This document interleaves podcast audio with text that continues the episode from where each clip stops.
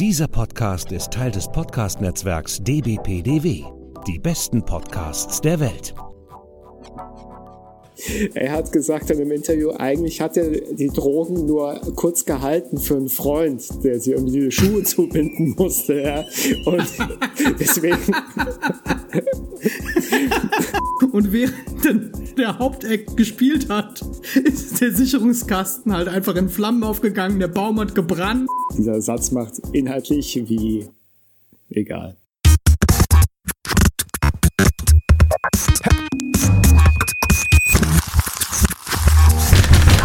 Zimmerlautstärke! Hey! Was machst du denn hier? ja, ich bin immer Gottes noch da. Willen, Martin, unfassbar. Und eins nach dem anderen. Heute wird, heute wird scharf geschossen, oder? Heute ist der Tag des scharfen Geschosses. Ja, absolut. Also irgendwie sind wir im Flow. Absolut. Weißt du, was ich heute auch schon zweimal gemacht habe? Nee, erzähl's. Columbo geguckt. Das habe ich lang nicht mehr gemacht. Zwei Folgen hintereinander. Uh. Ja. Ich hätte da noch eine Frage. Wir haben. Um, sorry to bother you with this. Ja, Glasauge genau. sei wachsam. Großartig, großartig. Ich bin ein riesen Columbo-Fan, Martin. Columbo ist für mich, ähm, wenn ich es zum Einschlafen gucke, schlafe ich dabei ein. Mhm. Wenn ich es zur Unterhaltung gucke, werde ich dabei unterhalten. Mhm. Und wenn ich eine Folge schon mal gesehen habe, gucke ich sie einfach nochmal. Ja. Es gibt ja auch eine Folge mit William Shatner, ne? Ja, es gibt eine Folge mit. Ich habe äh, heute Und mit Vormittag Dings, oder? Mit dem, mit dem Leonard Kahn, Nimoy. Dem Original Kahn. Und Nimoy, genau. Genau, die mit Nimoy, die habe ich ähm, heute gesehen. Ich glaube, der hat zwei Folgen sogar Montalban. mit Nimoy. Ja, ja, genau, mit Ricardo Montalban, aber mit, äh, mit, ähm, ähm, mit äh, Leonard Nimoy, aka Spock, gibt es zwei äh, unterschiedliche Episoden. Da ist er in Das beiden der Baddy. Nee, ach, Bullshit. Nein, gar nicht wahr. Er ist in einem und dann Leslie Nielsen. Das ist Ah. nämlich auch geil, ja. Leslie Nielsen auch großartig. Ja, und Leslie Nielsen ist nämlich in einer der ersten Folgen sogar irgendwie, ähm, äh, ist er auch mit dabei und äh, ich kenne ihn ja wirklich nur als hier nackte Kanone. Also ich kenne ihn ja gar nicht aus Frank irgendeiner ernsten Drabin. Rolle. Ja, genau. Genau, als Frank Drabin, ja. Und äh, in Ja, zweifelhafter das- äh, Gesellschaft. Ja. Hatte ich das letzte Mal ja schon äh, empfohlen bei der Filmmusikfolge. Ähm, sehr verdächtig heißt der Film im Deutschen. Genau, und da habe ich nämlich gesagt, da Hm. musste ich immer an diese eine Szene denken, die äh, äh, Montage, Ja. wo die genau. diesen Tag erleben, diesen großartigen. Ja, wunderbar. Ja, ja. Gute Folge, auf jeden Fall. Und auch der Film, sehr gut. Ja. Ach ja, genau. Und ach, die Zugserie, äh, Zugszene, die habe ich mir dann angeguckt. Die gibt's nämlich bei YouTube. Ja. Wo der Ist vom gut, Zug ne? ver verfolgt wird, ja, Ja, ja, weil ja. Mhm. der Zug rast ja einfach so durch den Wald und irgendwann ist der Zug ist so Stille und er dreht sich so um und dann so, hä? Wo ist der Zug? Und der Zug guckt dann so hinterm Baum vor. Das ist echt super albern. Also, da gibt's auch ja. noch eine Braveheart-Szene in dem Film, wo er dann so aus Versehen, glaube ich, mit Farbe sich beschmiert und sieht dann aus wie Mel Gibson in Braveheart. so blau angeschmiert. Äh, Ja, auch Sehr geil. witzig. Ja, ich, ja, ich finde es auch witzig, wie die Szene anfängt in dem Zug, weil das ist ja dieser Gefangenentransport, Mhm. ja. Und dann kommt ja der andere Zug angerast, der ihn ja dann ja verfolgt. Und Mhm. dann schmeißt er ja alle Gefangenen aus dem Fenster, aber halt wie so Geschosse. ja, ja, ist, äh, genau. Unglaublich, ja. Das macht, hat tierisch Bock gemacht irgendwie äh, auf diesen Film. Ja, ich muss mir den echt irgendwann mal. Ja, ja, ja. Ja. Und Sehr dann gibt's noch witzig. natürlich äh, legendär Airplane. Also die Reise im verrückten Ja, Flugzeug. ja, natürlich, Äh, klar. Da ist er ja der Arzt an Bord. Ja, ja. Airplane, ja, eine genau. Und dann auch Weltklasse-Rolle auch von ihm.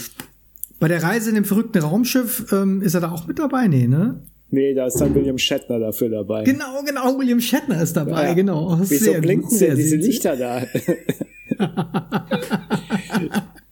Ja, auch gutes Casting, muss ich sagen. Ne? Also auch echt sehr Mhm. Total. Mhm. witzig, ne? Aber Columbo großartig. Es hat so eine Ruhe und so eine, es Ja, hat so eine ja. Gelassenheit und trotzdem, es hat so eine interessante Form, äh, Spannung aufzubauen, wie in so einem alten griechischen Theaterstück, weißt du? So. Mhm, ja, ist irgendwie, ach, mir gefällt's einfach. ja, Aber reden wir nicht über Columbo, reden wir doch über Musik heute. Wir machen einen Ah, Fast. Break. absolut, ja. Ja. Wir ähm, sind ja gerade recht produktiv mhm. und äh, basteln ja mindestens gedanklich an unserem Format. Und haben ja jetzt gerade als vorige Folge aufgenommen, äh, eine Folge mit einem Gast. Ja, habt ihr auch hoffentlich gehört, die ja. Folge mit dem ja. Gast. Ja. Wir verraten an der Stelle nicht, wer es ist. es soll eine Überraschung sein, wenn ihr schon gehört habt. Genau, ja. Dieser Satz macht inhaltlich wie egal. Ach, unsere Hörer werden es verstehen. Mhm. Ja, ich, wir, wir sind euch ja total dankbar dafür, dass ihr es mit uns aushaltet. Ich kann es mir überhaupt nicht, ich kann überhaupt nicht nachvollziehen, mhm. wie ihr es schafft, irgendwie uns noch äh, so durch die Zeit zu begleiten, denn ähm, wir sind ja, wir haben ja manchmal auch so unsere äh, etwas anstrengenderen Tage. Aber ja, ihr werdet bestimmt die Folge mit unserem Gast, unsere erste, unsere ja. Jungfernfolge mit Gast gehört haben. Und äh, wir persönlich haben es sehr genossen an dieser Stelle. Nochmal vielen Dank an den lieben Zabo.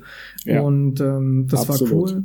Weil es geht ja nicht nur um die Folge, es geht ja auch grundsätzlich, ähm, also so ging es mir jedenfalls, Martin. Also mhm. es geht ja auch so um das Experiment Gast in ja. der Sendung. Ja, genau, genau. Und wir sind ja jetzt schon so ein eingegruftes Team. Mhm. Also einmal natürlich irgendwie von so wie man halt zusammen halt sowas moderiert, aber auch von mhm. technischer Seite und ja, richtig, organisatorisch. Ja. Und da gehört ja immer noch mhm. so einiges hinzu. Und sobald man eine Person hinzunimmt, ist natürlich dann auch einfach der Aufwand dreimal so hoch. Ja, es ist halt einfach ja, so. Ja, ja. Und äh, das mit dem Zabo hat super geklappt. Und mhm. auch die Songauswahl, ich fand's echt cool. ja. ja, ich glaube, das war, ähm, weil ich auch in der Folge gesagt habe, äh, vom Prinzip her, dass man einfach nicht weiß, was der andere dabei hat. Das ist genau die richtige Methode. Ja, aber die Gefahr war trotzdem groß, dass man das Gleiche nimmt. Ne? Ich meine, ja, uns ist es ja auch schon Empire. passiert. ja, genau. Warst du auch? Echt? Alec Empire? Nein. genau. Wir schreiben da mal so äh, äh, ein kleines Buch drüber. Eine, ich eine, eine Novelle.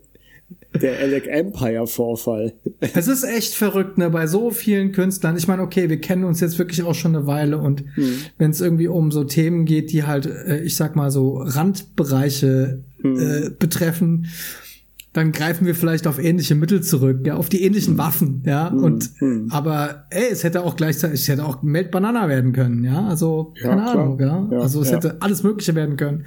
Das war wirklich echt und das spricht doch eigentlich nur für Alec Empire, oder? Ja, total. Ähm, du kurzer Ausblick noch auf die Zukunft, also wirklich nur ganz äh, kurz, aber wir werden auch wieder diese Staffel mit einer Sonderfolge abschließen. Äh, wenn wir nämlich schon sind bei Künstlern, die wir vielleicht zufällig dann äh, beide mal den gleichen oder die gleiche Künstlerin auswählen, sind wir uns ja einig, dass wir auf jeden Fall für die Sonderfolge im Gegensatz zu den ganzen normalen Folgen immer wissen, wen wir da besprechen dann. Mhm. Und das vom Aufbau her, glaube ich, auch eine ganz spannende Sache wird. Und ich denke, das können wir jetzt festlegen, dass ja dann wahrscheinlich die nächste äh, Sonderfolge wahrscheinlich weiblich geprägt sein muss. Ja, auf jeden Fall. Ja, wir haben ja eigentlich schon darüber gesprochen. Mhm. Da äh, liefen die Mikros nicht. Ja. Aber da waren wir uns beide eigentlich schon einig drüber, Mhm. Ähm, welche illustre, unterhaltsame und äußerst talentierte Dame mhm. das Ende unserer zweiten Staffel säumen darf. ja, und es ist Helene Fischer. Ganz genau. okay, es tut mir leid an alle Fans dieser Dame. Aber ich weiß nicht, ob die uns hören jemals. ja. Aber ich meine, können wir jetzt überhaupt schon, sollten wir jetzt schon über das Ende? Ich meine, wir befinden uns aktuell ich, in Folge Nummer 6, gell? Ja, da kommen wir noch 14 Stück. Also da kommen wir noch 14 Stück. Kommen wir noch, wieso, wie kommst du jetzt eigentlich auf dieses Thema letzte Folge? Was ist eigentlich mit dir los? Ja, einfach nur, weil wir beim Thema waren, gleiche Künstler auswählen. Ach so, ah, okay, ja, verstehe. Ja, ja. aber deswegen äh, dieser kurze Disclaimer. Ähm, Wir haben auch übrigens eine Regelung festgelegt, Martin, gell? Vielleicht, oh ja. ich meine, das ist doch Erklär auch doch wichtig. mal den Zuhörerinnen und Zuhörern. Doch, wenn ich mich daran erinnern könnte. Ich bin ja immer betrunken, wenn wir sowas festlegen. Stimmt. Nein, ich habe es mir aber auch aufgeschrieben und habe es am nächsten Tag nachgelesen. Und da mhm. steht, wir haben uns darauf, ich meine, das Konzept von unserem Fast Break oder auch grundsätzlich von unseren Folgen, wir haben ja wir haben ja zwei Dinge jetzt eigentlich festgelegt. Wir haben ja festgestellt, dass wir, ähm, dass es für uns einfach entspannter ist, wenn wir in einer regulären Folge jeder nur einen Künstler, eine Künstlerin oder Band mhm. vorstellen. Mhm. Ja. Denn man merkt halt oftmals, dass, ähm, und da geht es gar nicht darum, dass man sagt, irgendwie, wir wollen jetzt die Folgen kürzer gestalten. Das wäre vielleicht auch noch mal so von Vorteil. Dann gucken wir mal auf die Lauflänge von Fastbreak. Ja, ja, genau, genau. Und, und das ist nämlich das auch eine total interessante Beobachtung, dass unsere Fastbreaks oftmals super lang gehen, weil mhm äh, wenn man sich nämlich im Klaren darüber ist, ich habe jetzt nur hier eine Künstlerin, eine Band, einen Künstler. Dann konzentriere ich mich auch komplett darauf. Und dann habe ich nicht im Hinterkopf, hm. ah, da kommt, muss ja noch jemand zweites kommen, um den ich mich da irgendwie kümmern muss und ja. dem ich eigentlich auch die, das gleiche Maß an Aufmerksamkeit widmen möchte. Ja, genau. Und, und, und, äh, und somit haben wir eigentlich, somit haben wir beschlossen, dass es, in, dass wir in Zukunft jeder in der regulären Folge nur einen Act mitbringen mhm. und uns dann auch wirklich voll und ganz darauf konzentrieren, konsternieren, konsternieren, konsternieren oder wie jetzt in dieser Folge einfach spontan sagen, lass es uns jetzt machen und du hast mhm. keine Zeit, dich vorzubereiten, außer diesen zehn Minuten, die ich dir gebe, mhm. während ich raus auf den Balkon gehe und meinen Nachbarn anschreie. Und genau ja. in diesen zehn Minuten habe ich meine Notizen zusammengefasst. Mhm für zwei Künstler sogar insgesamt, die ich wirklich beide sehr schätze. Ich, Entschuldigung, ich greife dem jetzt schon mal vor, aber äh, nur zu eurer Information, auch in so kurzer Zeit ist es möglich. Dann ist man natürlich nicht so in der Tiefe, aber ich finde, das hat dann auch eine gewisse Qualität. Wir hatten diese eine Folge bei dir, weißt du noch? Ja, ja, da habe ich ja. 12 Foot Ninja irgendwie mhm. mir einfach irgendwie äh, aus dem Ärmel irgendwie gezogen und mhm dann ist es auch vielleicht mal okay. Dann redet man vielleicht nicht darüber irgendwie, äh, wie jetzt irgendwie der zweite Vorname des Klavierlehrers vom Bassisten ja, war, sondern dann, ja. dann sagt man einfach irgendwie. Und der hat geil. schon mal äh, Charlie Parker gehört. Ganz genau. Der hat nämlich auch ein C in seinem Namen. Der heißt nämlich Konstantin, genauso wie Charlie Parker auch ein C hat in Charlie. Ja. Und Parker, wenn man es falsch schreibt. Nein, ich glaube, genau. da geht's ja, äh, bei dem Punkt geht's ja vor allem darum, dass man ja auch vor allem, was ja bei uns, glaube ich, auch oft im Mittelpunkt steht, die Begeisterung für eine gewisse Musik eben auch mal dem anderen und den Zuhörerinnen näher bringen möchte. Ja, genau. Genau. Und das finde ich auch cool und deswegen finde ich auch so rabiate Entscheidungen wie lass uns in zehn Minuten eine Folge aufnehmen. Such dir mhm. einen deiner Künstlerinnen, Künstler aus mhm. und Vollgas. Und jetzt habe ich irgendwie hier äh, drei Sätze äh, mir runtergeschrieben und auf mhm. denen basiert jetzt alles, was ich euch erzähle. Es ist, geht jetzt nicht sonderlich in die Tiefe, aber es geht in die Liebe. Oh. Uh, in die Liebe der Musik für diesen Song. Aber ich glaube, Martin, du bist derjenige, der diesmal anfängt, oder? Absolut, ja. Das ist wohl ja. richtig. Ich ähm, bin schon so gespannt. Ja. Warte ganz kurz. Ich habe King Gong sogar schon weggepackt. Das gibt's mhm. doch nicht. King, hallo, hallo. Schläft. Moment, ich weck ihn auf. Ja, äh, sei vorsichtig. Sonst ist er motzig. Ja, nee, er ist hier, er ist gut drauf, wenn auch leicht überrascht. Wir hören jetzt. ja, bitte, von? Wir hören jetzt äh, ja. von der Band You Slut den Song On the Count of 13.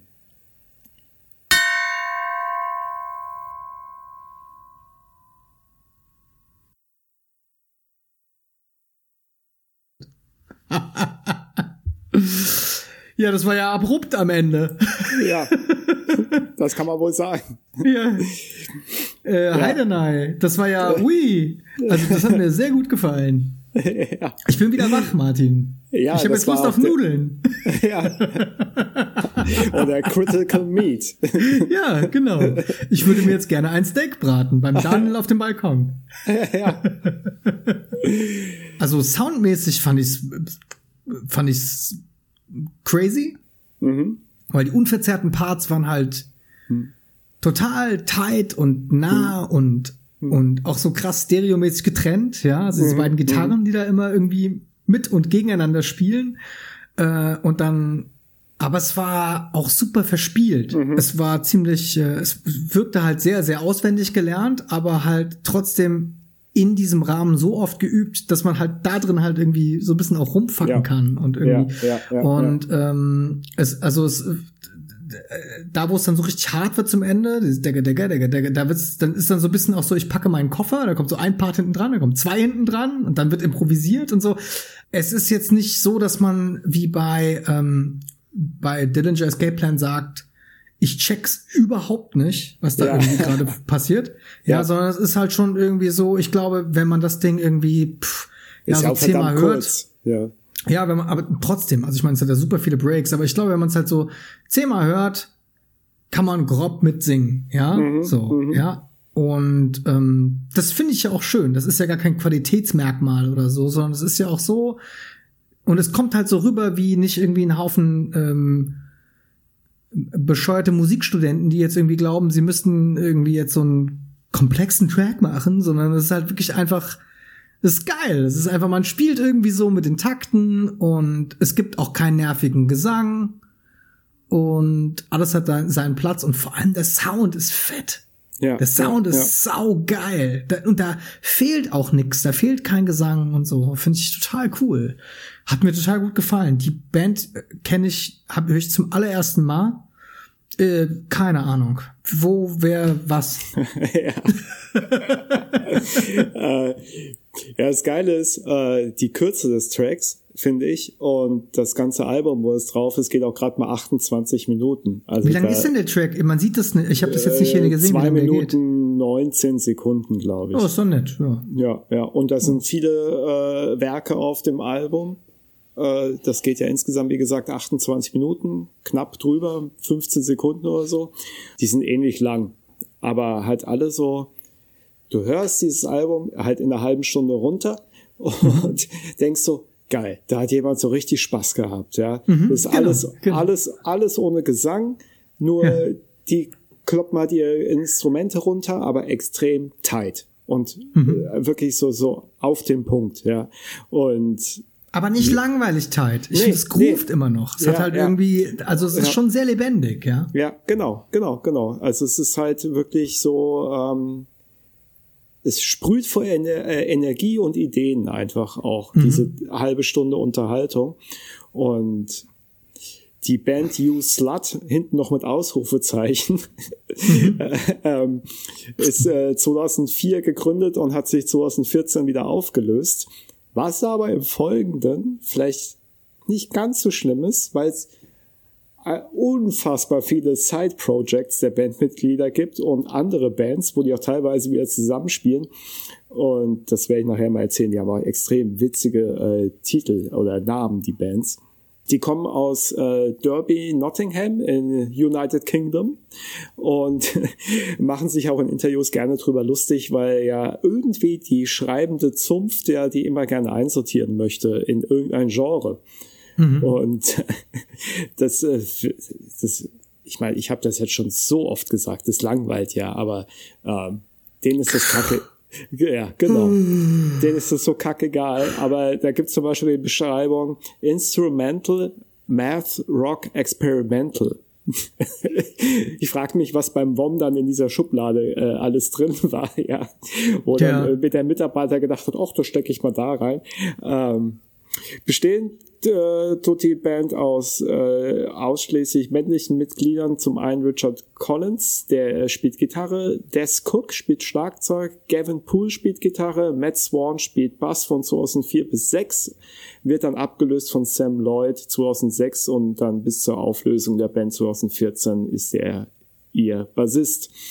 Insgesamt haben sie zwei Alben rausgebracht in der Zeit. Äh, das erste, davon haben wir auch den Track gehört, äh, You Count, äh, On the Count of 13. 2006 rausgebracht, Critical, Meat heißt das gute äh, Album. Und dann 2011 kam noch Medium Bastard raus. Mhm. und äh, alles sehr hab, ansprechende Namen, ja. Ja, so führt sich das auch fort in den folgenden noch. Ähm, die Mitglieder äh, spielen auch in anderen vielen äh, Bands eben, hatte ich ja gerade erwähnt. Ähm, da gibt's zum Beispiel Mascot Fight, da spielt Richard Collins noch äh, Pilgrim Fathers, eine sehr hörenswerte Band. Ähm, oh, das sagt mir was. Die Pilgrim haben, Pilgrim Fathers sagt mir was. Ja, man kann die Alben tatsächlich auf den üblichen verdächtigen Streaming-Diensten auch finden. Ja, Und, aber das ist ganz andere Musik, oder?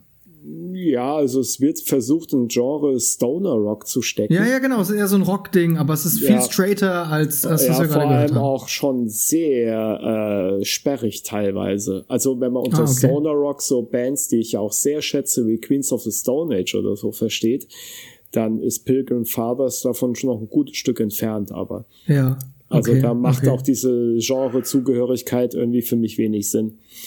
Ich hatte jetzt ja zwei Bands schon genannt. Dann gibt's weitere Side-Projects, die zum Teil aktuell auch noch laufen, äh, wie M1, dann mhm. Mollard the Wonder Dog.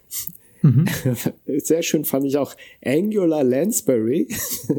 okay, uh -huh, ja. ähm, Mutton Moon, Deckhand and the Munchies. Das sind alles Projekte. Äh, das sind alles Bandnamen und Projekte, in denen die halt mitspielen. Und alles so in diesem gleichen Genre. Irgendwie. Alle aus Nottingham. Ja, es ist tatsächlich alles so in dem Umkreis Nottingham. Ja. Mhm, okay. ähm, Tranquilizer Minelli fand ich auch gut. Oh nein. Oder oh nein. Wer hat sich das ausgedacht? Die Klese? ja, oder nächste Band. Ähm, Tranquilizer Minelli.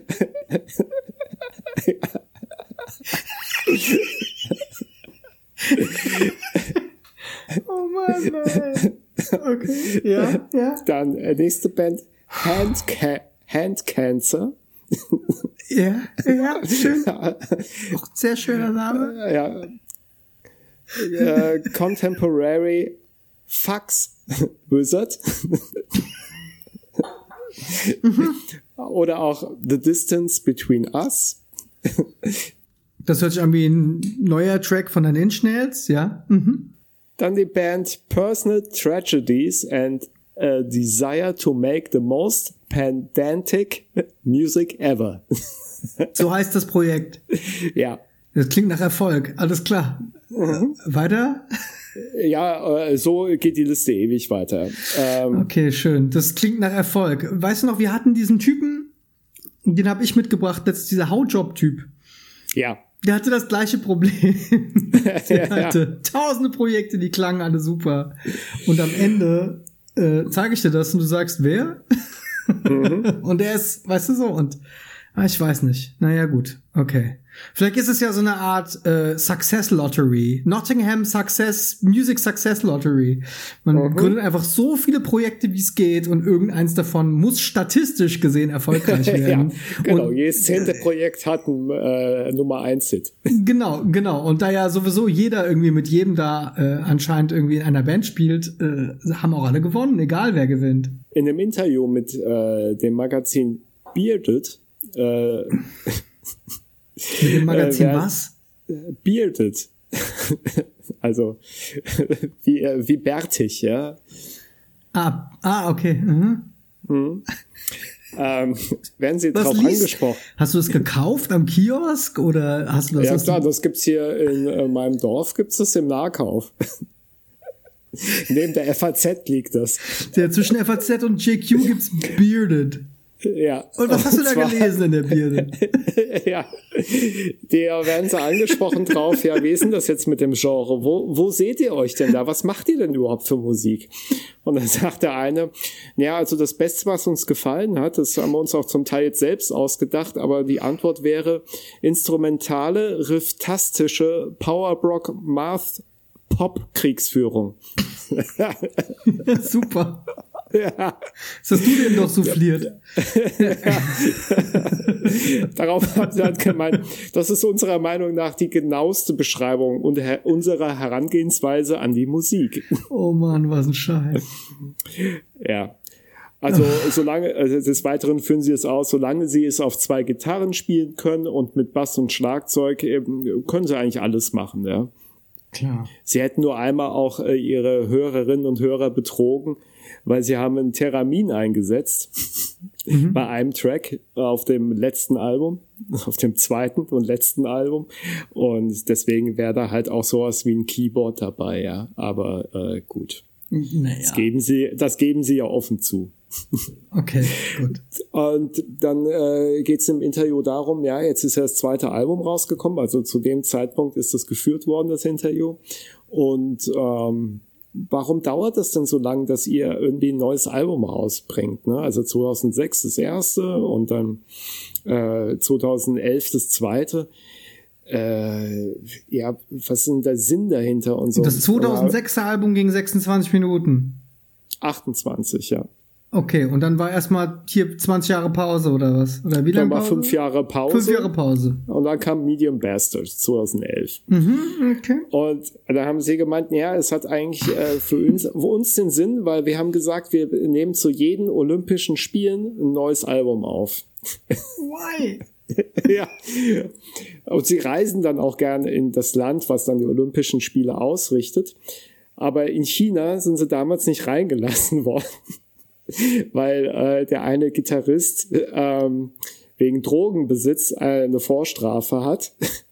Aber äh, er hat gesagt in einem Interview, eigentlich hat er die Drogen nur kurz gehalten für einen Freund, der sie irgendwie die Schuhe zubinden musste. Ja. Und deswegen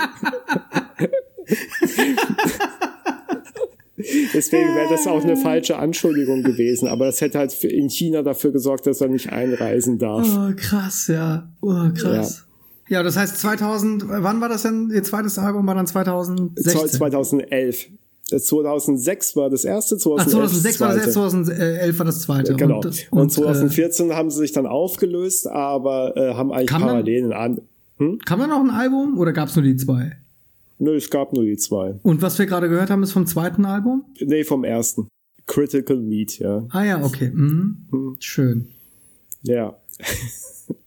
Und warum machen die keine Musik mehr miteinander? Also. Ja, die machen sie ja schon nur in anderen Projekten. Also, die haben halt gesagt, na ja, jetzt ist auch mal gut nach zehn Jahren und dann lösen wir jetzt mal das Projekt auf, weil wir haben ja ungefähr 80 andere und ich würde denen auch zutrauen, dass sie denken, ach, das haben wir auch noch, so nach dem Motto. Und ja. von daher, äh, ja, nee, komm, äh, wir sind ja so auch noch genug unterwegs. Aber in die anderen Projekte hast du alle rein, also nicht alle, aber hast nicht, du jetzt Nein, nicht in allen. Also ich habe mir so, ich glaube vier, fünf habe ich geschafft, mir mal anzuhören, um halt ja. wirklich einen Eindruck zu haben. Die sind tatsächlich auch sehr unterschiedlich. Aber was mir so am meisten hängen geblieben ist, war halt dieses Pilgrim Fathers. Ja. Äh, das fand ich doch sehr ansprechend, weil es auch doch so, auch sperrig ist und ähm, irgendwie halt ungewohnt auch klingt. Ne? So irgendwie, ich will jetzt nicht sagen neu, das klingt wieder so platt, ja, weil das ist immer ein großes Wort, wenn man sowas verwendet bei dem Klang einer Band oder so. Aber ja. ähm, ich fand das halt sehr interessant. Das äh, hab, da habe ich halt dann nicht geskippt, sage ich mal. Okay. Ah ja, vielleicht gibt's ja auch nochmal die Gelegenheit, dass man sich das nochmal vor die Brust nimmt, ne? Ja. Zur ja, Brust. Ja. Vor die Brust. Zur Brust. Äh, zur Brust nimmt, ja. Vor die Linse. Mhm. Vor den Lauf. Ja. Natürlich, ich habe Columbo genau. geguckt. Kommt, kommt mir dann doch mal vor den Lauf noch. genau, vor den Lauf ist eigentlich auch eine geile Redewendung. die Band kommt mir auch noch vor den Lauf. Vor den Lauf, ja. Es klingt auf jeden Fall bedrohlicher als vor die Kimme. ja. Der sollte mir beim Mondschein nicht vor den Lauf kommen. genau. Ach, so, ja, ja, ja, cool. Aber äh, ja, ich meine, äh, das ist jetzt, äh, pff, das hat mich jetzt überrascht. Ich bin auf jeden Fall wieder wach. Ja, dann haben sie halt äh, überlegt, dass sie eigentlich, äh, also sie, diese ganzen Songideen, die sie haben, sagen sie auch im Interview, dass es eigentlich unheimlich äh, für sie erstmal schwer ist, die zu entwickeln. Und ja. sie sich auch unglaublich viel Zeit nehmen dafür. Deswegen halt auch diese Alben natürlich einen großen Abstand haben, die zwei, die es halt gibt, ja. ja. Äh, und dann geht's auch darum, ich meine, die touren halt durch UK. Ne? Die sind halt jetzt, also, oder sind durch UK getourt. In der Form gibt's sie ja nicht mehr. Aber dann erzählen sie auch so von den Konzerten, dass sie halt dann irgendwie da anreisen, meistens irgendwie mit dem Zug fahren oder so oder mit dem Bus, dann hey, ganzes Equipment dann über so einen Campingplatz schleifen bei so einem Open-Air-Festival und dann auf eine Bühne schleppen und so weiter. Und da erzählt der eine, dass es halt auch so ein Festival gab, wo es halt unglaublich geschüttet hat mhm. und es war alles nur Schlamm und Matsch. Und die schleifen da durch den Dreck ihr Equipment. Und dann sind sie endlich auf der Bühne, haben alles aufgebaut. Und dann äh, sagt der eine, ja, dann haben wir den ersten Song gespielt und kommen an den ersten komplizierten Part, wo wir echt stolz drauf sind, dass wir den auch live beherrschen und generell, dass wir überhaupt eigentlich alles live beherrschen und mitten im ersten Song fliegen halt irgendwie alle Sicherungen raus und irgendwie keine Ahnung, wie Feuer äh, wo in der Ecke bricht noch aus, ja, und dann war halt das Konzert vorbei. Und dann haben sie gesagt, naja, dann sind wir halt wieder von der Bühne runter und haben uns dann irgend so eine Fressbude gestellt und haben halt dann zu Abend gegessen, Scheiße. ja, weil halt einfach das Festival zu Ende war. Weil die haben dann irgendwie noch eine halbe Stunde probiert, das wieder alles in Gang zu kriegen, aber es war halt alles irgendwie für den Arsch. Witzig, ja, aber sowas kann passieren. Da habe ich an diese eine Story, die der Jimmy mir vor kurzem erzählt hat, wo er auf einem Festival war und wo, ähm, wo er ähm, den Live-Ton, glaube ich, sogar auch gemacht hat. Mhm. Und ähm, wo er, wo der, äh, der Verantwortliche für die Stromleitung hat den Sicherungskasten in so einen Baum reingehängt, ja, damit keine, damit, damit nicht die Jugendlichen drangehen und die Hauptsicherung für die Bühne ausschalten. Und dann hat er den einfach, ist auf den Baum geklettert und dann haben die den Sicherungskasten in den Baum gehängt und während der Haupteck gespielt hat, ist der Sicherungskasten halt einfach in Flammen aufgegangen, der Baum hat gebrannt alles hat gebrannt. Man konnte es nicht löschen, weil alles unter Strom stand. ist echt irre, ja. Saugeil. Klar, also ich meine, Festivals sind schon ein Erlebnis, ja. Ist natürlich schade, ne, wenn du dich dann so gut vorbereitet hast. Ich glaube, an dem Punkt ist es dann auch egal, ob du irgendwie was ultra kompliziertes spielst oder ob du äh, pff, was total äh, Simples machst auf der Bühne, wenn da Leute sind, die dich sehen wollen. Es ist immer kacke, wenn der Strom ausgeht, aber na klar, in dem Kontext ist es natürlich ja, ja. Äh, ja, ja, bedauerlich, ja. Ja, vor allem äh, nach dem Eindruck, ne, was man da so gehört hat jetzt gerade in diesen zwei Minuten, ich glaube 19 Sekunden sind's, kann es, man sich ja bestimmt vorstellen, dass es auch durchaus mal kompliziert ist, was sie da spielen, ja, dass es halt einfach auch ein bisschen äh, aufs Timing ankommt, ja, Klar. aber ähm, wenn dann halt direkt im ersten Track alles abbrennt, ja. und du eigentlich dich drauf gefreut hast, jetzt es halt live auch zu beweisen, dass du es drauf hast. Wahrscheinlich Publikum vor der Bühne steht, ja. was auf dich gewartet ja, hat halt. Genau, Im genau, Regen. Genau, genau. Ja, ja. Hat dir noch tragen geholfen. Ja, in der Scheißsituation, ne, stehst du eh da und das Publikum denkt so, ja geil, jetzt können wir uns warm äh, springen, ja, und dann ist nach dem ersten halben Song ist direkt Schicht ja, im Schacht. Ja. Also generell, die machen ja auch, also haben nicht sau viel Geld da mit ihrer Musik gemacht. Das ist ja eher so ein ja, ich nenne es jetzt mal Underground-Tipp vielleicht oder so. Also so richtig viele Menschen werden wahrscheinlich äh, die Band jetzt nicht so verfolgt haben. Äh, dafür war sie vielleicht auch nur mit zwei Alben in irgendwie zehn Jahren nicht so wirklich präsent auch. Mhm. Aber die Jungs sind da ja ganz entspannt. Auch im Interview erzählen sie dann, dass sie eigentlich auch als Toningenieur auf Festivals arbeiten. Mhm. Und ähm, da kommt so eine dumme Reporterfrage. Wir hatten das ja schon mal in der vergangenen Folge, ne? Mhm, klar, ja, man kennt ja die Fragen. dummen Fragen. Ja. Und da wird, werden sie gefragt, was ist denn dein Lieblingsfestivalerlebnis, ja? ja? Und nachdem sie erstmal von ihrem schlimmsten Festivalerlebnis erzählt haben, nämlich die abgebrannte Bühne sozusagen, was ich eben erzählt habe, ähm, erzählt er dann äh, der eine von den Jungs, ich zitiere das mal, als ich letztes Jahr beim Way Out Fest, äh, Way Out West Festival in Schweden als äh, Audioingenieur für Edward Sharp and the Magnetic Zeros gearbeitet habe, konnte ich, äh, konnte ich einen Wachmann davon überzeugen, dass ich und mein Gefolge, in Anführungszeichen, Prince Band waren und beobachtete die Show von der Seite der Bühne. Ich berührte auch sein lila Klavier.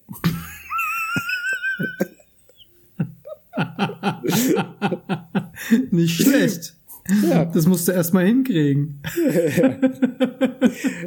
Also auch eine wunderschöne kleine Anekdote. Ja. Und ich glaube, die steht auch für das, was diese Band ist. Die haben einfach nur Spaß daran, zusammen Musik gemacht zu haben. Ja. Und haben 10.000 andere Ideen im Kopf und spielen in hunderten Bands, wo dann irgendwie auch so dieses berühmte Rabbit Hole aufgeht, wo du sagst, ja, das und das will ich jetzt unbedingt mir auch nochmal anhören. Ja. Und da bin ich bei Weitem noch nicht durch. Dann werden sie auch noch gefragt, ähm, wenn das nächste Album wieder vier Jahre dauert, also es ja. war ja ein Interview so aus dem Jahr 2011, äh, was können wir denn da erwarten? Ja? und dann meint er nur so ganz kurz, ja, also ich denke, ähm, bisher hätten wir dann nur einen Titel für das Album und ich denke, wir werden es dann nennen uh, The Greatest Hits of Minimalist Post Acid Christian Fidget Jungle Core Volume 2 CD 2. okay, das ist ja. übersteigt random. Ja, genau. Nicht schlecht. Und, äh, also von daher, die Band war mir halt auf Anhieb sympathisch und die Alben, die haben mir so viel Spaß gemacht und die sind halt schnell durchgehört, ja. Mhm. Ist halt schade, dass man jetzt in der Konstellation nicht noch mehr hört, aber vielleicht ist es auch ganz gut, man weiß es nicht so recht und es wird auch nie beantwortet werden wahrscheinlich, diese Frage, ob es nicht vielleicht noch ein nächstes Album noch geiler gemacht hätte, aber äh, ja, Zumindest äh, spielen sie in Bands, die unter anderem dann äh, mit Sigur Ross in Island dann schon mal im Studio aufgenommen haben und so weiter. Mhm. Also und äh, auch mal ein Debütalbum rausgebracht haben bei Josh Barrows äh, auf dem Label Invader. Also kennt man ja vielleicht von Portishead den guten Mann. Mhm. Und da äh, sind sie ja schon nicht so ganz unbekannt. Also die sind schon so Jungs, die halt schon rumkommen, ja. Mhm, okay aber halt so in der Szene vielleicht eher äh, vor allem bekannt sind, als dass sie jetzt äh, groß, äh, auch bei Spotify, wenn du da die Klickzahlen dir anguckst oder so, ja, das hören nicht so viele Menschen. Aber liegt bestimmt auch daran, dass es die halt seit 2014 oder seit jetzt fast sieben Jahren auch gar nicht mehr gibt. Klar. Ja. Aber für mich eine kleine, schöne Entdeckung, so ein kleines Juwel. Absolut. So ein Roh Rohdiamant, ja. Und vor allem, wenn dann so diese Welt aufgeht, dass die noch so viele andere Bands haben. Und da muss einem ja nicht alles gefallen, aber da gibt's halt viele kleine Sachen, wo du sagst, ach, das gefällt mir jetzt doch. Und dann höre ich immer weiter. Und dann merkst du, ach, dann sind sie hier, ne, beim Portiset. Äh, Gründungsmitglied am Start auf dem Label, dann machen sie hier ein bisschen was und dann hat das schon so auch seine Daseinsberechtigung. Abgefahren, wenn man sich dann auch vorstellt, was das dann auch so die, die Region bereichert, kulturell. Ne? Ja, also Nottingham ja, ja, äh, ist ja jetzt auch keine sonderlich kleine Stadt. Ja, ich meine, es ist jetzt auch nicht riesig, aber Nottingham ist halt auch schon bekannt für eine, für eine ausgeprägte Kunst- und Kulturszene. Und, und wenn du dann halt irgendwie siehst, du hast jetzt so eine Band, der kon konzentrieren sich einfach dann irgendwie genau diese Verrückten und dann lösen die sich auf und verteilen sich in neue Projekte. Und das alles entsteht natürlich dann da oben. Das ist natürlich auch total cool. Also ich ja, persönlich ja, finde es ja. natürlich auch total ähm, spannend, dann, dass das dann auch so, weißt du, wenn du über über so so Städte redest wie wie New York, L.A. oder Berlin oder so, weißt du so dann so, ja okay, da gibt's dann halt äh, gibt's dann halt irgendwie äh, ein riesenaltes Fabrikgelände mit irgendwie insgesamt 250 Proberäume irgendwie, die doppelt belegt sind, weißt du so.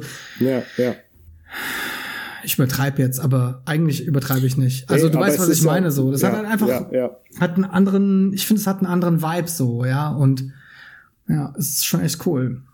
Ja, vor allem, also, so eine Geschichte wie das auf dem Festival dann halt irgendwie mal eine Sicherung ausfliegt und da irgendwie noch so äh, irgendwie was abbrennt, ja. Das sind halt auch kleine Festivals. Das ist so für, für die Liebhaber eines gewissen Genres sind das so Festivals, da gehen dann halt nicht 10.000 Leute hin, sondern vielleicht sind es 1000, 2000, die da im Matsch dann stehen und aber irgendwie dann halt die Bands auch richtig abfeiern, die da auftreten.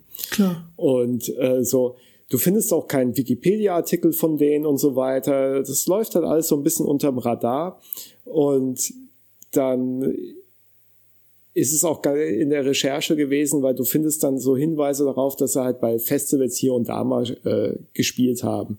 Und dann siehst du da halt auch so als, weil die PDF oder so, die, äh, die Werbeplakate von diesen Festivals. Und da steht eine Batterie an Bands auf diesem äh, Festivalplakat. Da sind, was weiß ich, 40 Bands aufgelistet. Keine sagt dir was, ja. Aber du weißt genau, würdest du da hingehen, die gefällt diese eine Band, die da auftritt, dann wird das bestimmt der Rest auch was noch für dich sein, ja. Mhm. Und das ist halt so eine Kultur, so eine Szene, wo ich sage, das wird bestimmt, also wenn man da die Chance hat, da irgendwie so ein bisschen einzutauchen, das wird bestimmt eine Menge Spaß vor allem machen. Klar. Weil Klar. du hast irgendwie auch, also das ist jetzt meine Annahme, du hast halt vor allem auch normale Menschen da, die mhm. bestimmt ein bisschen durchgeknallt sind, aber die halt einfach normale äh, äh, Ansichten auch haben und nicht irgendwie sagen, wir machen jetzt hier Musik, um irgendwie groß rauszukommen, sondern wir haben Spaß an der Musik und können das halt zu viert ganz geil auf der Bühne auch transportieren. Ja, und haben halt unser dezidiertes kleines Publikum, was uns halt irgendwie cool findet, was uns auf jeden Fall nicht so weit finanzieren kann, dass wir davon leben können, aber was uns halt einfach das Feedback gibt, was wir vielleicht dann auch irgendwie brauchen. Klar, ich meine, am Ende wäre es natürlich schon schön, wenn man davon leben kann, aber dann muss man halt auch einfach populärer sein in der Produktion, klar. Ja, ja, ja. Ja. Cool. Und das war mal mein kleiner, schmaler, aber voller Liebe dargebotener Beitrag. Oh ja, der heute. war sehr voll voller Liebe. Und so wie du unterm Radar warst, werde ich jetzt übers Radar kommen. Ja, ja sehr gut. ich bin hochgespannt. Ja, und zwar äh, voll übers Radar. Okay, ich, es gibt nur Gewinner bei mir, aber man rechnet nicht damit, dass sie es sind. Wir, Moment, King Gong ist am Start. Wir hören jetzt den Track Woman von der Band Justice? Nein. Wir hören jetzt den Track Woman von, von John Lennon. von Karen O und Danger Mouse.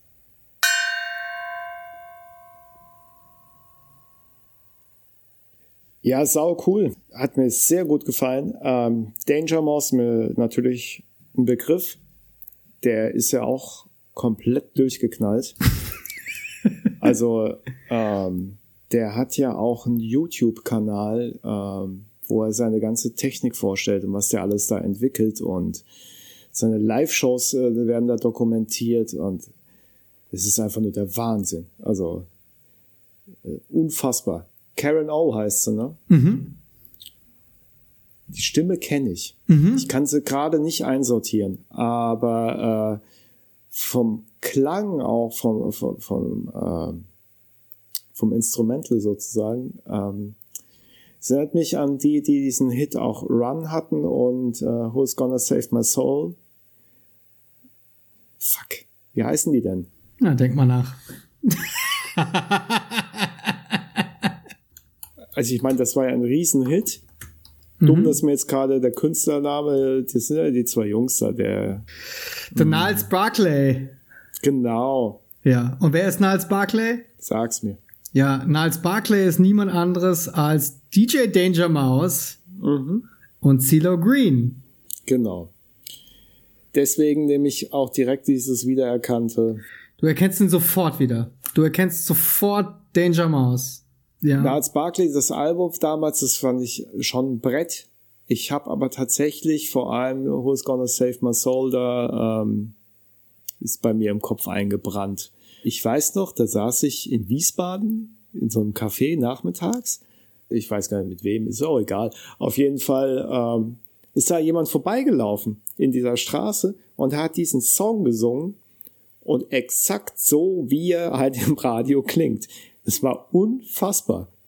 Okay. Der hat diese Hook gesungen und ich habe jetzt, das gibt's doch nicht. Hat er so ein Radio an oder so, ja? Und aber irgendwie fehlt die Musik dazu, ja? Und dann ähm, läuft der Typ da vorbei und geht dann halt in die nächste Straßenecke und war auch weg. Aber es klang immer noch irgendwie dieser Song, den er da vor sich hin trällert. Ja. Haben und den auch andere Leute gesehen oder nur du? das ist eine Unterstellung. Ich verweigere die Aussage. Also das war auf jeden Fall nochmal so, so eine kleine Anekdote dazu, weil ähm, ich den Song wirklich sehr, sehr gerne mag und ja. der einfach so gut ist und ähm, genau den Track, den wir jetzt gehört haben, halt exakt diese Handschrift hat. Ja. Äh, es erkennt man einfach wieder. Tatsächlich sind wir halt einfach nur nicht in Namen präsent gewesen. Aber so geht's mal. Ja, so, so geht's mir seit äh, zehn Jahren. Ist, ist, absolut. Ich muss mir alles aufschreiben. Ich kann mir sowieso nichts merken. Ja. Und deswegen nehme ich auch den Podcast auf, sonst vergesse ich auch alles gleich wieder. Ne? Also es ist, kann selber noch, ist meine eigene Gedächtnisstütze eigentlich. Ja. schön ist halt, also das Instrumental ist halt sehr straight, ne? Auch. Total, ja.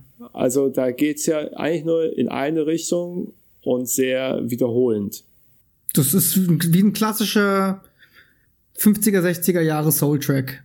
Genau. Genau so genau. ist der. Es geht ja. einfach, geht nach vorne, lebt von einer Hook. Ja. Ja, aber wovon es halt auch sehr, sehr lebt, mindestens mal, würde ich sagen, zu 70 Prozent ist ja einfach der Gesang, ne? Also, weil da passiert ja einiges was ja. sie da mit ihrer Stimme anstellt. Das ist ja schon bemerkenswert.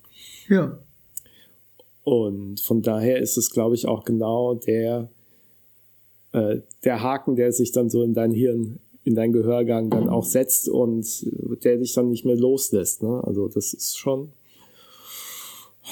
ziemlich geil. Ja, es ist nicht nur ihre Stimme, es ist auch, wie es aufgenommen ist, es ist alles völlig übersteuert und dann, aber es greift natürlich genau diesen 60s Flair auf, ja, und diesen übersteuerten Ton und dieses soulige und auch zum Teil experimentelle Ding. Ähm, und äh, ich habe ja manchmal auch das Gefühl, zur damaligen Zeit war man viel experimenteller, als man es irgendwie heute im Mainstream ist. Ja, also ich habe halt so manchmal das Gefühl, dass genau diese, diese experimentellen Elemente, die wir jetzt hier auch im Gesang hören, ähm, früher gang und gäbe waren und heute eigentlich immer eher so an so einen Rand rutschen oder in irgendwelche deiner, deiner äh, klebrigen Schubladen, ja. Mhm.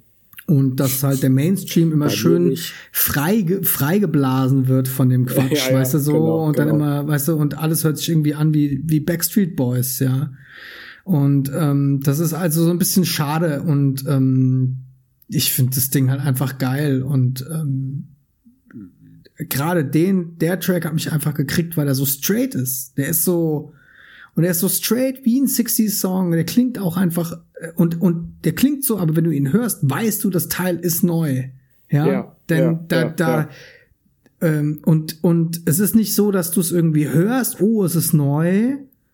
Und, aber es versucht ein 60s-Song zu sein, sondern ich glaube, oder ich, also ich bin der festen Überzeugung, dass es auch ganz bewusst damit spielt, mit diesem, mit dieser Spannung, ja, mhm. dass du mhm. so solche Stilmittel verwendest, aus den 60ern, aber einen aktuellen Song daraus baust und äh, und auch einfach völlig übertreibst, ja. Mhm. Und mhm. ähm, dass das Ding halt nicht klingt wie äh, Tears Dry on Their Own, sondern dass es halt einfach echt klingt wie was, was halt auf einer 45er B-Seite ist, weißt du? Und ja, halt ja, einfach ein bisschen zu krass kom komprimiert, weißt du so, mit irgendeinem billigen analogen Drecksgerät, so, ja, und, ähm, und, aber dadurch halt voll den Charakter bekommt, ja, also ich so, und, und, ey, keine Ahnung, das Teil beißt sich bei dir im Hirn fest, ja, und ihre Stimme natürlich auch, die ist dann auch sehr eigenwillig.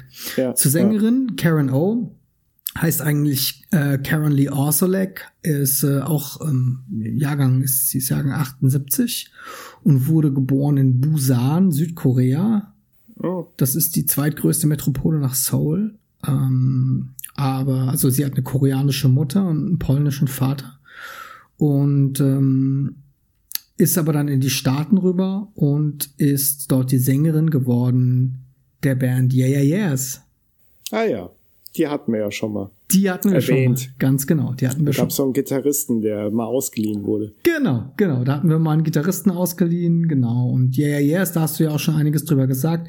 Deswegen muss ich da jetzt gar nicht groß anknüpfen. Also eine Band aus New York City, gegründet 2000, ähm, mit Nick Sinner an den Keyboards und ähm, Brian Chase äh, Brian Chase übrigens, also als an den Drums ist übrigens äh, nach Gigwise auf Platz 50 der besten Drummer aller Zeiten. Das finde ich auch krass, ja.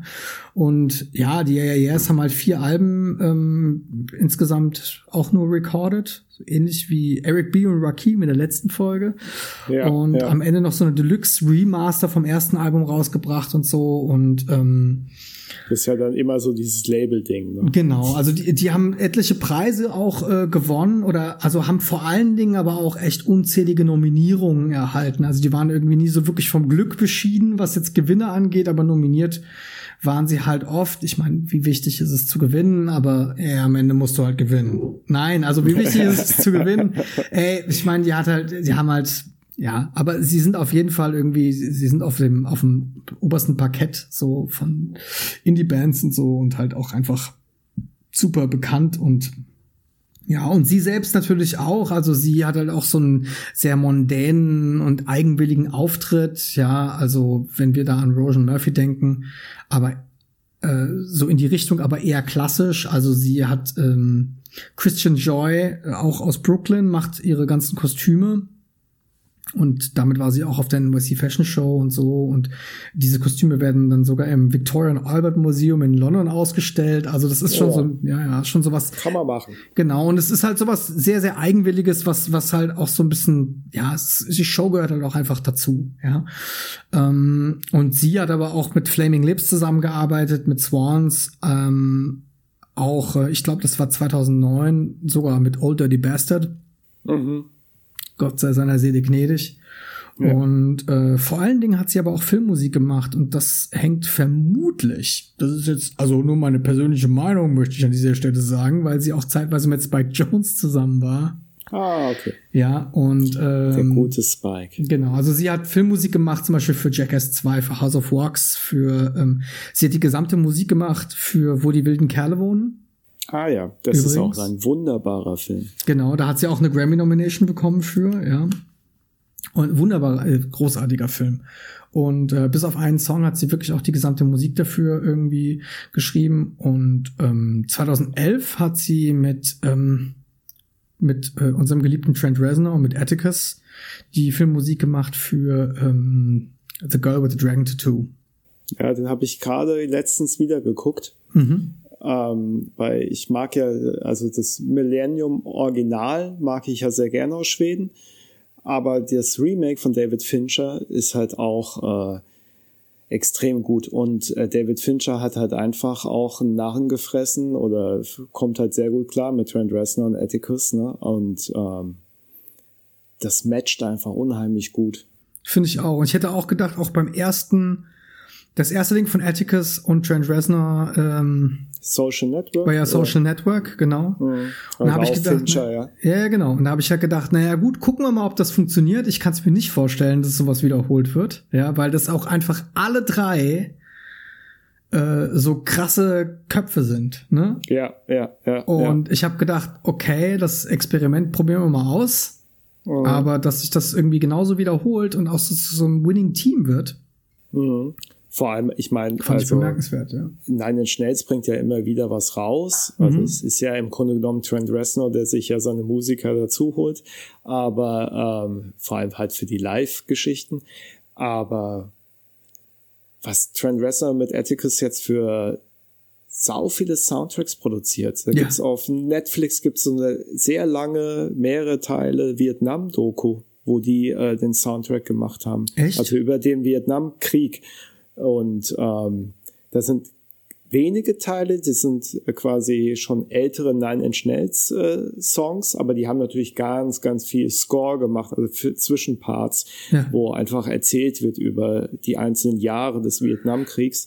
Mhm. Und ähm, der ist auch so gut, der Soundtrack. Den gibt's irgendwie, glaube also ich müsste jetzt lügen, aber ich glaube auf vierfach äh, Vinyl gibt's den auch zu kaufen mhm. und äh, oder Doppel-CD, was auch immer. Aber auf jeden Fall, ähm, die haben da wieder, also die haben so was für sich entdeckt da, glaube ich, seit einigen Jahren, dass sie da ähm, in dem Bereich jetzt halt auch viel produzieren oder halt auch oft auch mal angefragt werden, kann ich mir gut vorstellen. Ja. Ohne jetzt eine que Quelle direkt gelesen zu haben, dass sie jetzt da so gefragt werden, ja. Ja, ja. Aber auf jeden Fall ist es ein unglaublicher Mehrwert für die Filme oder Dokumentation. Absolut. Vor allen Dingen, wenn du Atticus alleine hörst, muss ich dir gestehen, ich finde es nicht schlecht, aber ja, so richtig kriegt's mich nicht. Ja.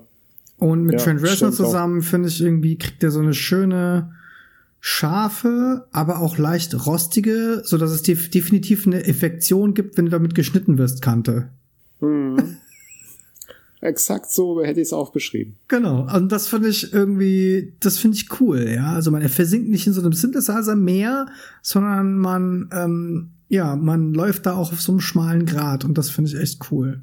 Aber okay, lass uns mal äh, von den Jungs weggehen. Die werden wir bestimmt dann auch noch mal irgendwie auspacken müssen, wenn es irgendwie um Filmmusik geht. Ich hatte ja wirklich damit gerechnet, dass du bei unserem ersten äh, äh, will noch jemand Eis äh, die Jungs aus dem aus dem Paket holst, aber Nein, nein, nein. Mh, wir waren ja eher klassisch hab, unterwegs ja, vor allem bei Junkie XL, das war total klassisch. oh ja, stimmt, okay. Ja gut, aber es war ja auch eine Referenz. Ich meine, das ist ja auch ja, hier Teil, ja, was, ja. Teil 4 der Serie? Äh, das ist, äh, ja, wenn man so sieht, ist es der vierte, Ne, ist die der vierte vierte. Mad Max-Verfilmung. Genau, Ja, genau. Jener- Ja, wer es nicht gehört hat, äh, will noch jemand Eis, unsere wunderbare erste Filmmusik-Episode mit vier äh, einmaligen Künstlerinnen und Künstlern und Werken aus der Filmmusikwelt. Sehr hörenswert. Genau. Ja, und sehr total. unerwartet auch, wohlgemerkt. Ja. ja, Gut, ich komme noch mal zurück irgendwie zu meiner ähm, zu meiner Künstlerin, ja. absolut, ja, klar. Die Karen. Genau, also äh, insgesamt hat Karen zwei Alben rausgebracht. 2014 einmal den, äh, das Album Crush Songs und 2019 das Album Lux Prima zusammen mit Danger Mouse und den Song, den wir gerade gehört haben, der ist von diesem Album. Ich werde noch mal zwei, drei Sätze zu Danger Mouse verlieren. Ja, Über den gibt's ja leider nicht so viel zu sagen. ja, da nicht so viel gemacht. ja, oh Mann. Kaum Relevanz. Brian Joseph Burton heißt eigentlich der, äh, der gute Mann, 1977 geboren, White Plains, New York.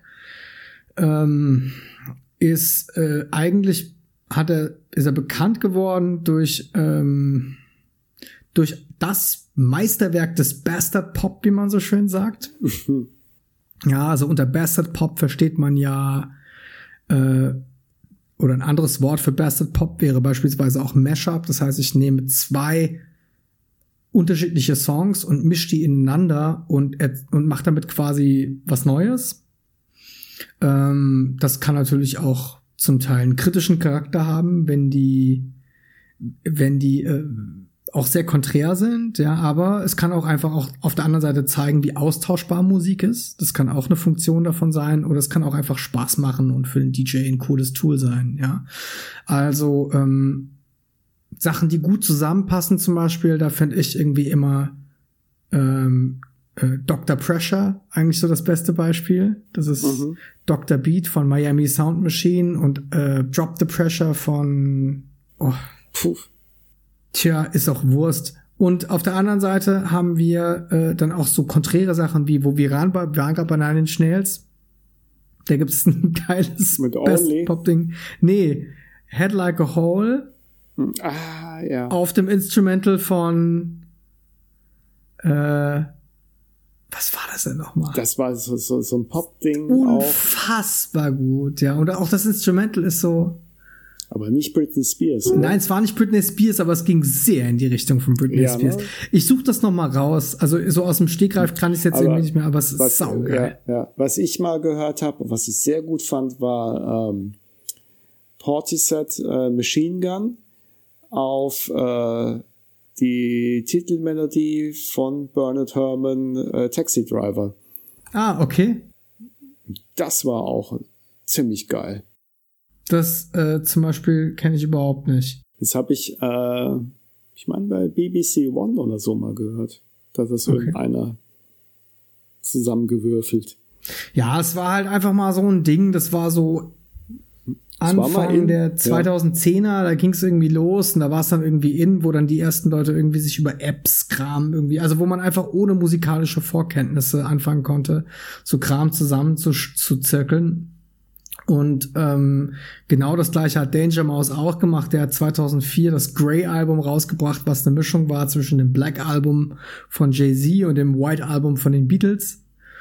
Und äh, das Rolling Stone Magazine ist damals darauf aufmerksam geworden. Das war nämlich auch total verrückt. Die Story dazu war so ungefähr, dass äh, Danger Mouse, äh, der damals auch schon, ja, der kannte damals auch schon die wichtigen Leute, hat auch schon die eine oder andere kleinere Produktion gemacht, aber er hat sich halt darauf konzentriert und hat dann dieses Grey Album, ich glaube sogar auf Vinyl gepresst, Vin Entschuldigung, Vinyl gepresst und hat es dann seinen Lieblings-DJs oder sowas in die Hand gedrückt als Geschenk. Und eines dieser Kopien landete beim Rolling Stone und äh, eines dieser Kopien landete quasi bei der US-GEMA und die haben natürlich gesagt so, äh, nee, Geht nicht? ja, die Beatles haben dir niemals dazu äh, zugestimmt, dass das so geht. Du musst jetzt persönlich alle Kopien wieder einsammeln, die du ausgeteilt hast, ja, so. Und das, sowas funktioniert natürlich nicht. Die Platten sind natürlich, ja klar. So, aber wie gesagt, eine dieser Platten landete beim Rolling Stone. Und der Rolling Stone hat, sie- hat da reingehört und meinte, das ist wirklich die ultimative Remix-Platte. Also die haben das Album so in den höchsten Tönen gelobt, dass halt alle auf Danger Mouse dadurch aufmerksam geworden sind, was halt total abgefahren war. Und ab da ging es für Danger Mouse einfach nur noch bergauf. Ja. Während er gemacht hat, was er wollte. Also es ist wirklich auch so ein Phänomen. Im gleichen Jahr 2004 zum Beispiel wurde er vom GQ Magazine als Man of the Year betitelt.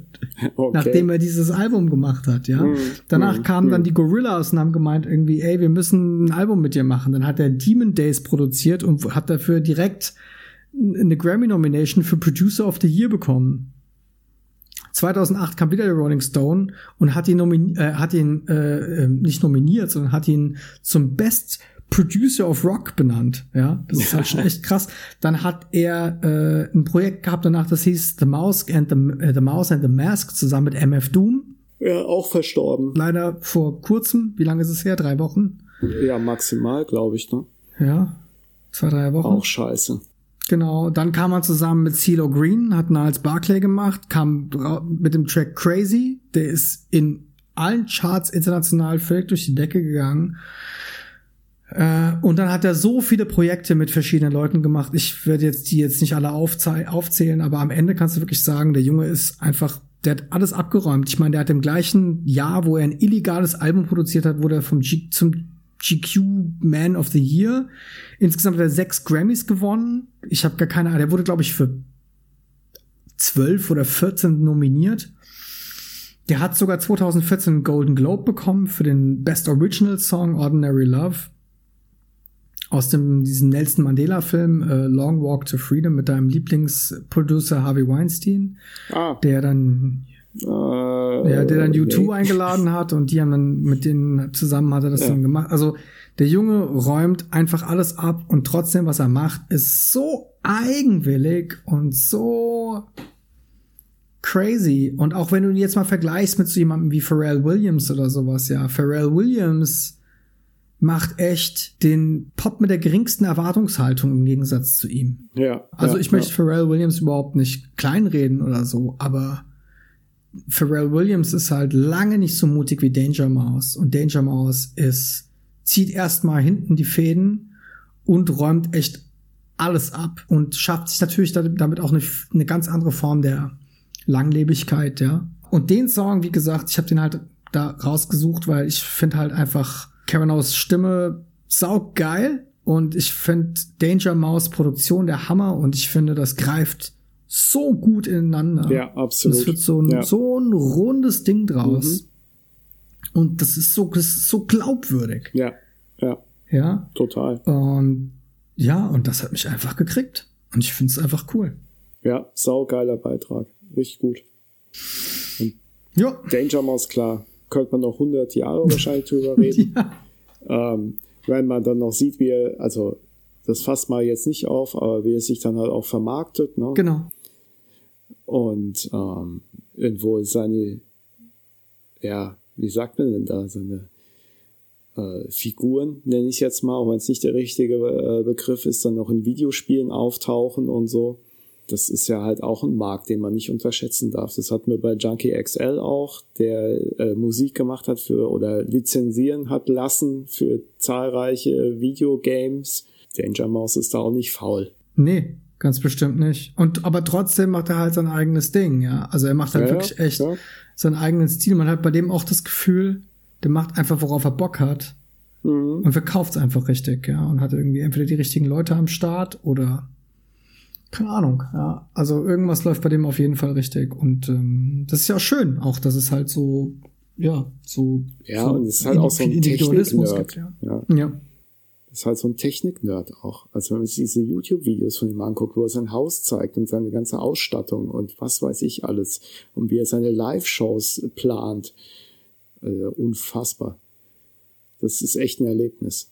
Ja. Da müssen wir, glaube ich, mal was verlinken in den sogenannten Show Notes. Ja, vielleicht packen wir ihn auch noch mal aus in einem anderen Kontext, ja. Also ich meine, ja, ja, klar, CeeLo Green wäre ja auch so ein Kandidat, ne, über den man auch noch mal reden könnte, ja. Was eine Stimme auch. Ja. Wahnsinn. Ja. Sau cool. Wonderful. Dann äh, sind wir durch, oder? Also ich meine, es war jetzt mal wirklich so. ein Fast Break. Ja, absolut. Wir sind ja unter, unter zwei Stunden. Ja, man kann eine Verlängerung. Gab einen eindeutigen Sieger, nämlich beide. ja, finde ich gut, ja. ja. Schön. Martin, ja, dann danke ich dir für diesen wunderbaren, doch sehr erfüllenden Abend. Und, ja, ähm, ja, sehr gerne. Ich danke dir. Und für dein Ohr und deine Geduld. Und äh, dann, äh, ja. Dann Mit Geduld hat das gar nichts zu tun. dann freue ich mich auf unsere nächste Folge, ja. Und ich danke euch auch da ja. draußen fürs Zuhören.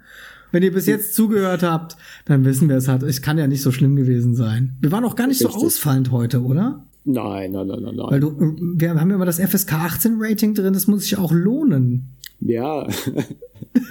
Scheiß ja. Dankeschön. Damit hätten wir auch dieses Kästchen mit einem Haken befüllt ja. und wünschen euch noch einen schönen restlichen ja. Tag oder Woche. Ja, äh, oder Abend, ein angenehmes Bad jetzt. Ja, genau. Oder Frühstück. Genau, oder auch einfach mal den Mund mit Seife auswaschen. In diesem Sinne, genau. Martin. Und den Backofen reinigen. Tschüss. Mach's gut, bis dann. Ciao. Ciao. Mach's gut, tschüss, Martin.